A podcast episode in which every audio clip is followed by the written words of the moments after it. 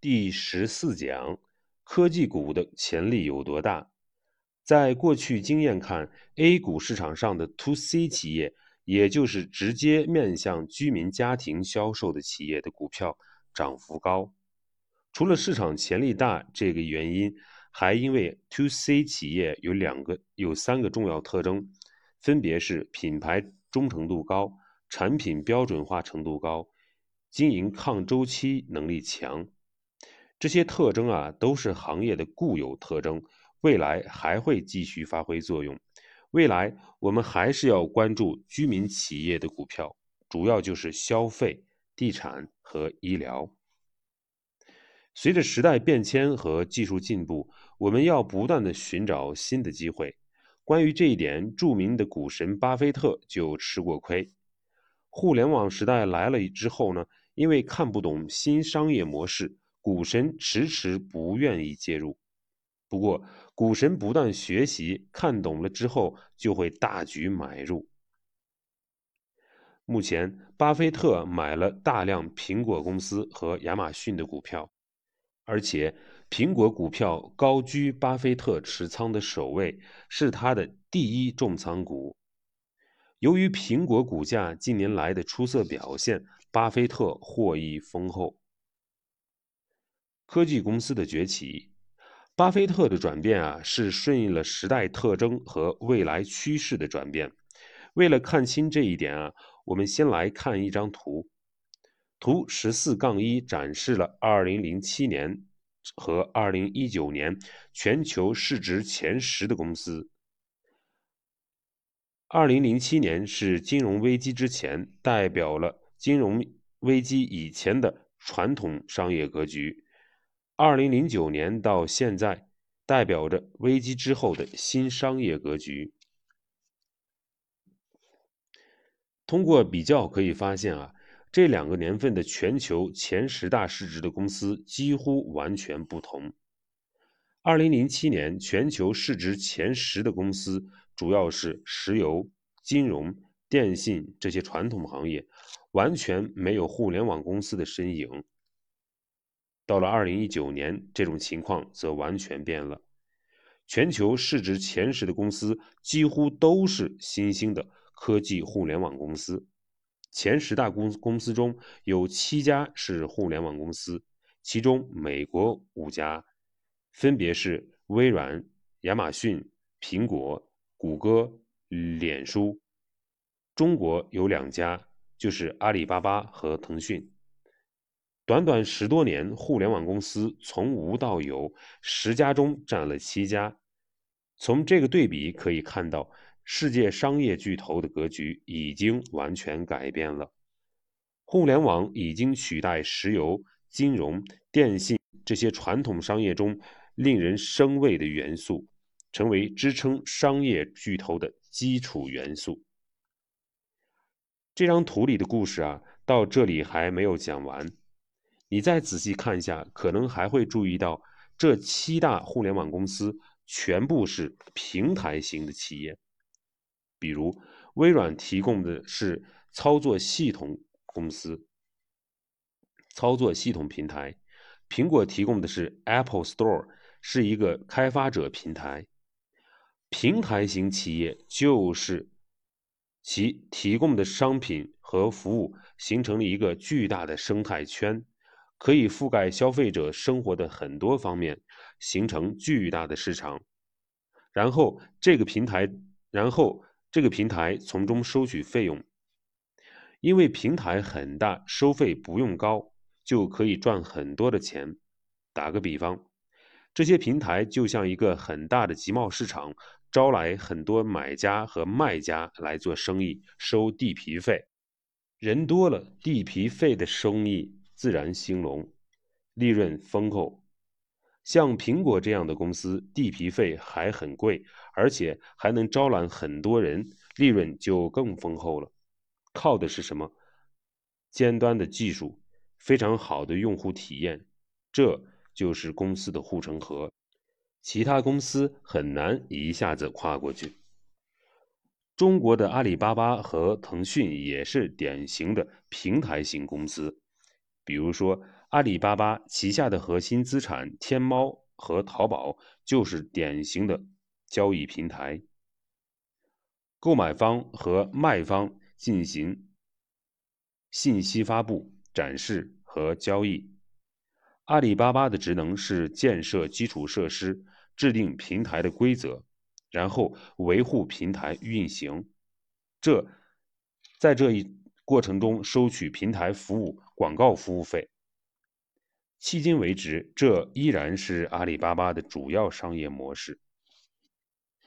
腾讯也是典型的平台型企业。腾讯的核心资产是微信和 QQ 两大社交空间。把全球华裔华人吸引进这两个生态空间之内，然后通过游戏、广告、音乐、文娱等各类的服务获利。由于社交空间体量很大，用户粘度很高，所以腾讯的核心资产也很稳固。刚才我们强调了平台模式，是想强调一下这些平台很强大。护城河很宽，因此估值也很高。说到这里啊，我们需要问一个问题：为什么现在平台企业就这么强大，而以前平台企业就起不来呢？这还是托了互联网革命的福。这些公司都是依赖互联网企业的，互联网技术，特别是移动互联网技术。快速建立互联网平台，形成生态系统的，而互联网技术，特别是移动互联网技术，其实这是最近十多年发展才成熟起来的。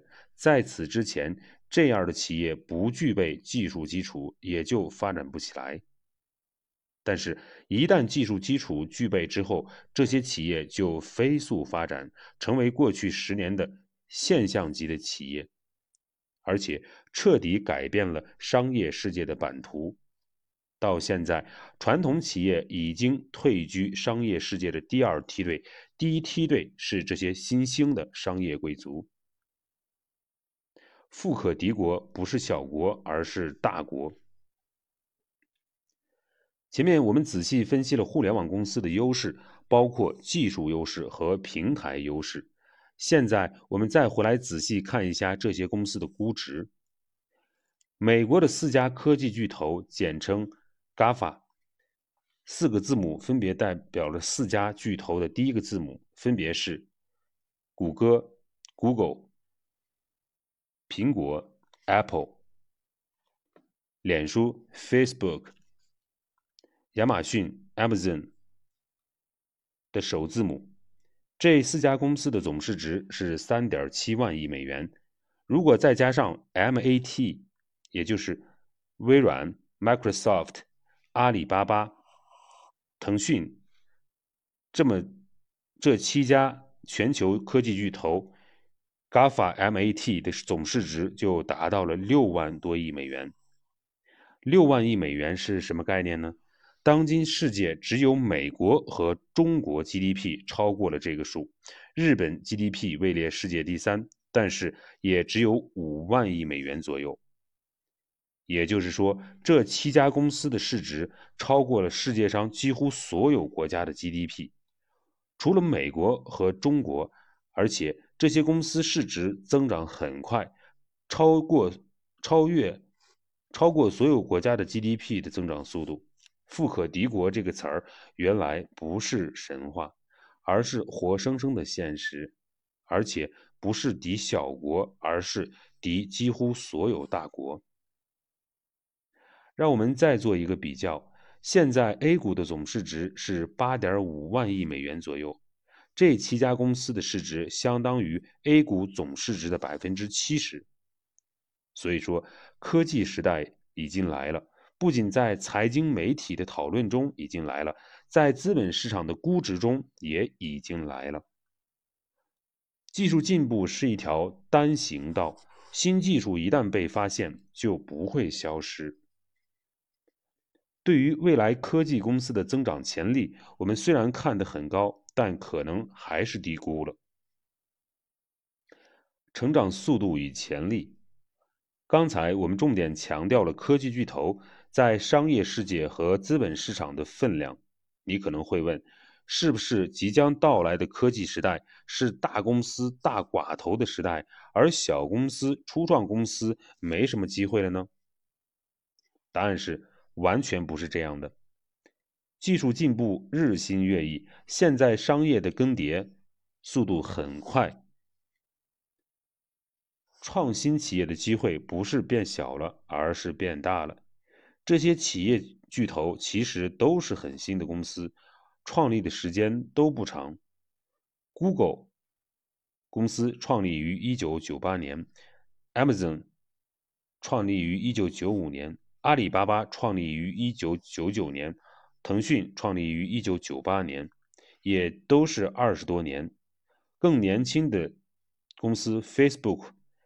脸书创立于二零零四年，也只有十六年，就已经成为全球巨头了。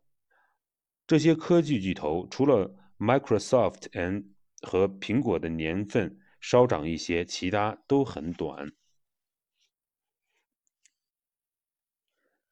这些巨头之外，一些新兴的科技企业，像今日头条、美团，都已经在快速追赶了。形成了一股不可小觑的新兴势力。根据最新的估值，还没有上市的今日头条，就是字节跳动旗下公司，已经达到了七百五十亿美元的估值，而香港上市的美团已经接近了八百亿美元，都已经是很大的公司了。事实是。商业世界是一个巨大的生态系统，需要各种各样的企业，需要大企业，也需要中小企业。我至少可以给你提供两个角度，告诉你中小企业其实有很多机会。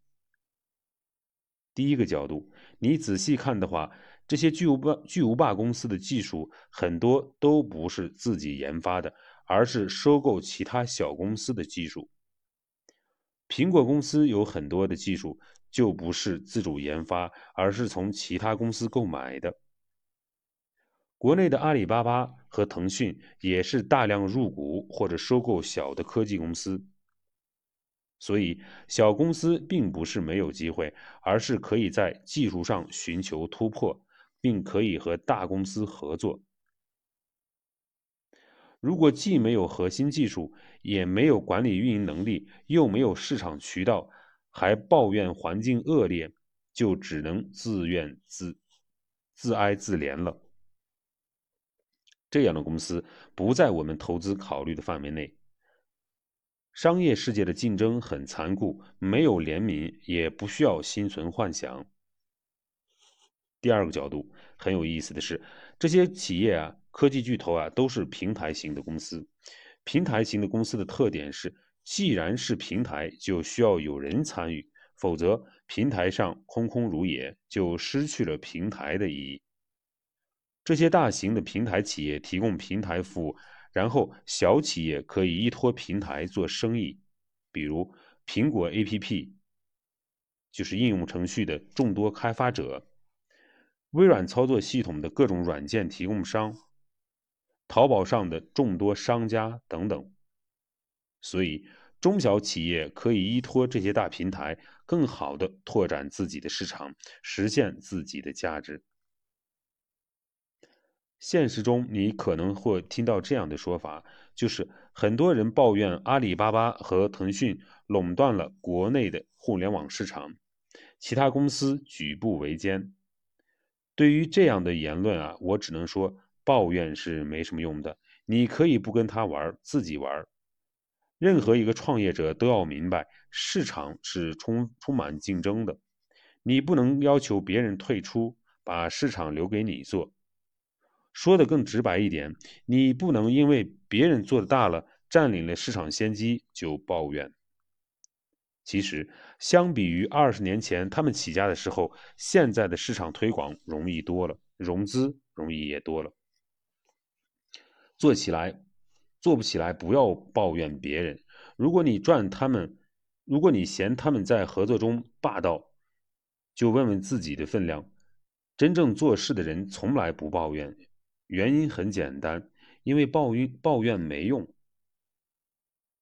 我看到的实际情况是，过去十年互联网企业创业的风起云涌，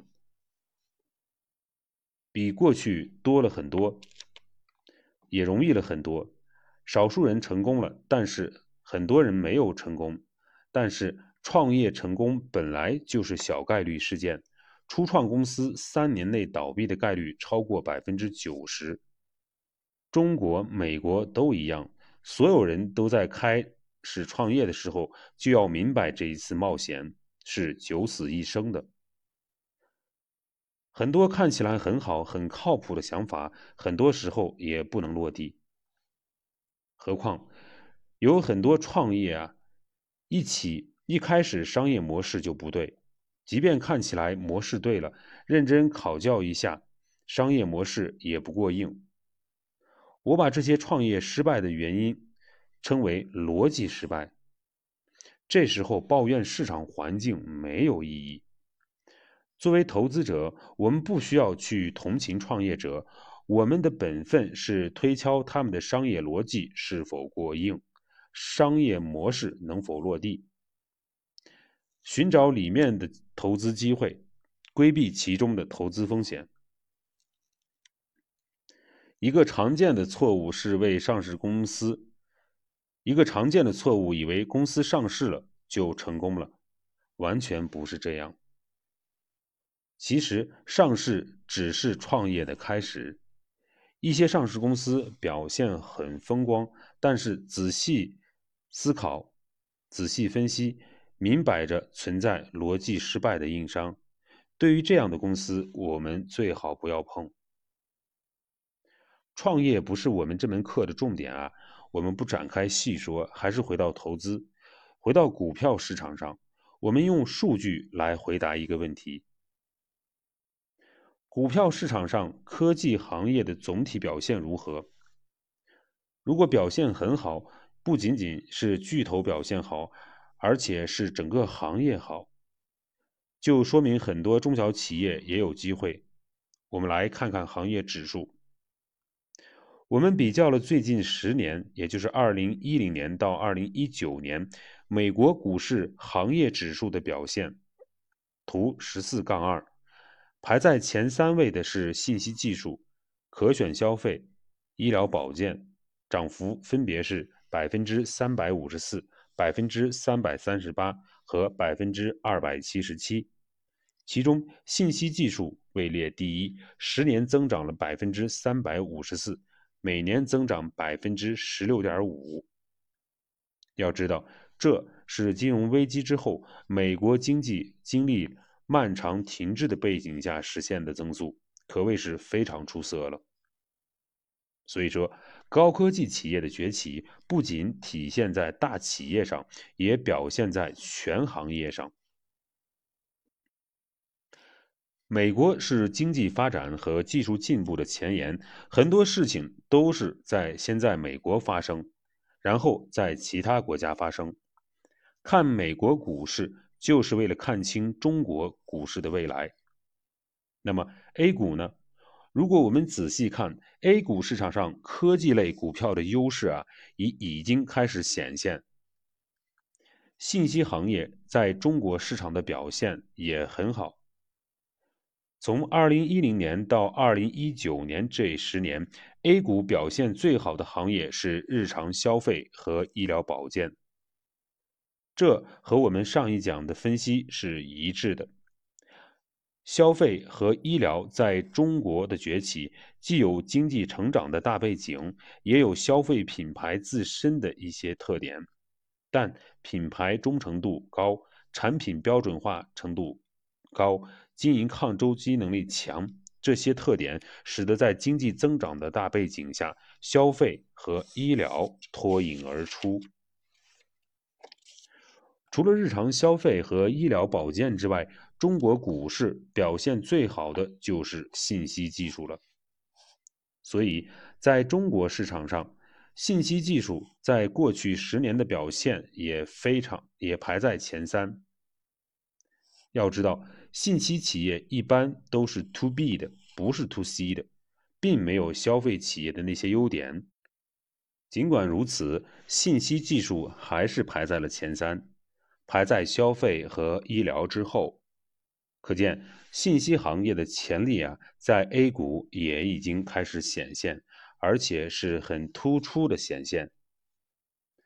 仔细看的话，很多信息技术类的企业，大家可能都没怎么听过，比如涨幅靠前的隆基股份、中科曙光、立讯精密、兆易创新等等，因为这些企业都是 to B 的。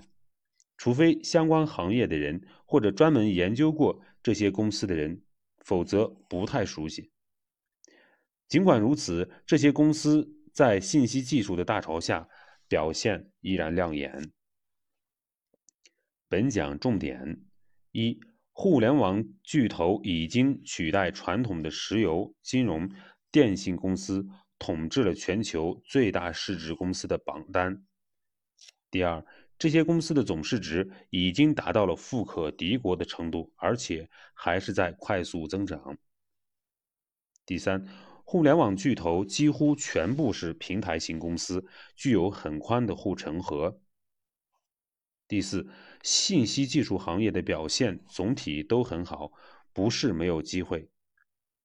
目前，人类正处在第四次工业革命的前夜。科技公司有很大的增长潜力，不仅是你看得见的那些科技巨头，很多其他的中小企业也有很多的机会。思考：消费、医疗、科技三大行业是未来投资的重点考虑对象。你可以进一步思考一下，这三个行业的底层逻辑哪一个更强，哪一个最强，分别对应哪个行业？这样的思考可以帮助你决定在哪个行业上配置更多的资金。